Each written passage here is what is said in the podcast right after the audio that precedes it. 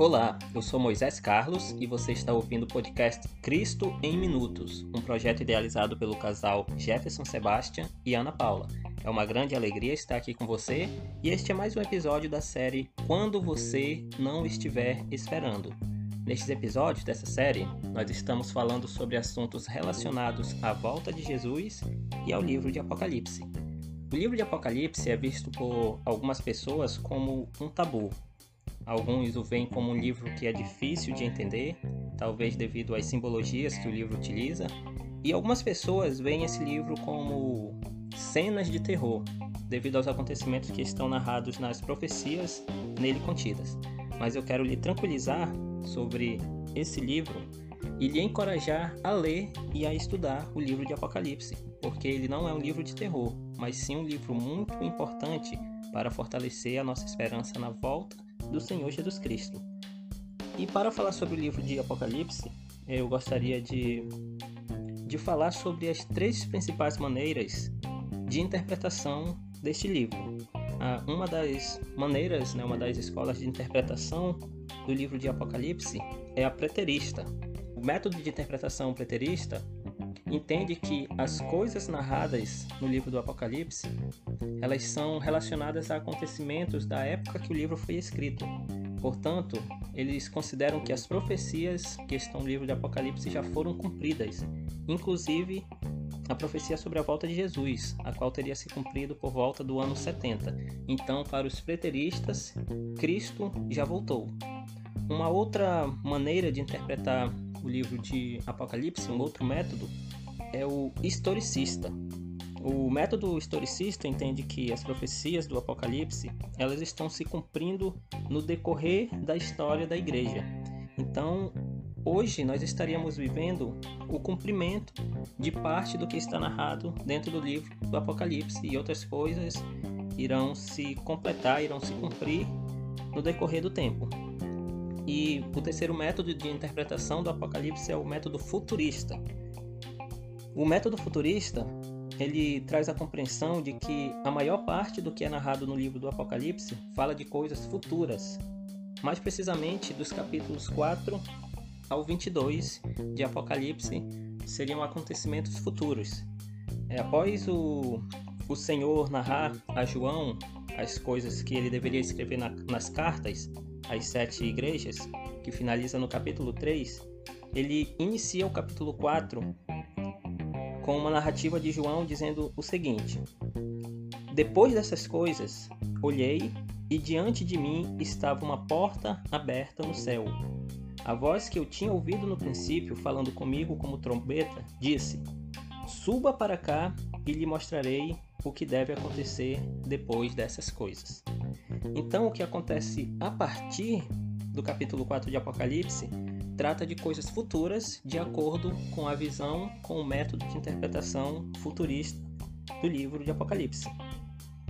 E para falar um pouco mais sobre esse livro, eu já quero ir para a parte final, lá no capítulo 22, que é o último capítulo do livro de Apocalipse, eu quero ler com você os versículos 12 e 13. Nesse texto, o Senhor diz assim: Eis que venho em breve a minha recompensa está comigo e eu retribuirei a cada um de acordo com o que fez. Eu sou o Alfa e o Ômega, o primeiro e o último, o princípio e o fim.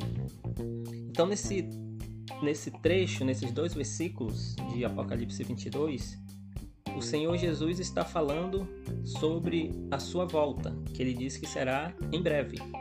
E eu vou me apegar aqui à visão futurista de interpretação do Apocalipse, a qual entende que Jesus Cristo ainda irá voltar, que é um evento futuro. E para falar sobre essa brevidade da volta de Jesus, que ele diz em Apocalipse 22, versículos 12 e 13, eu quero dar um destaque a um trecho do livro As Crônicas de Nárnia, a Viagem do Peregrino da Alvorada. Eu acredito que muitas pessoas leram esse livro. Você, ouvinte, talvez tenha lido esse livro As Crônicas de Nárnia.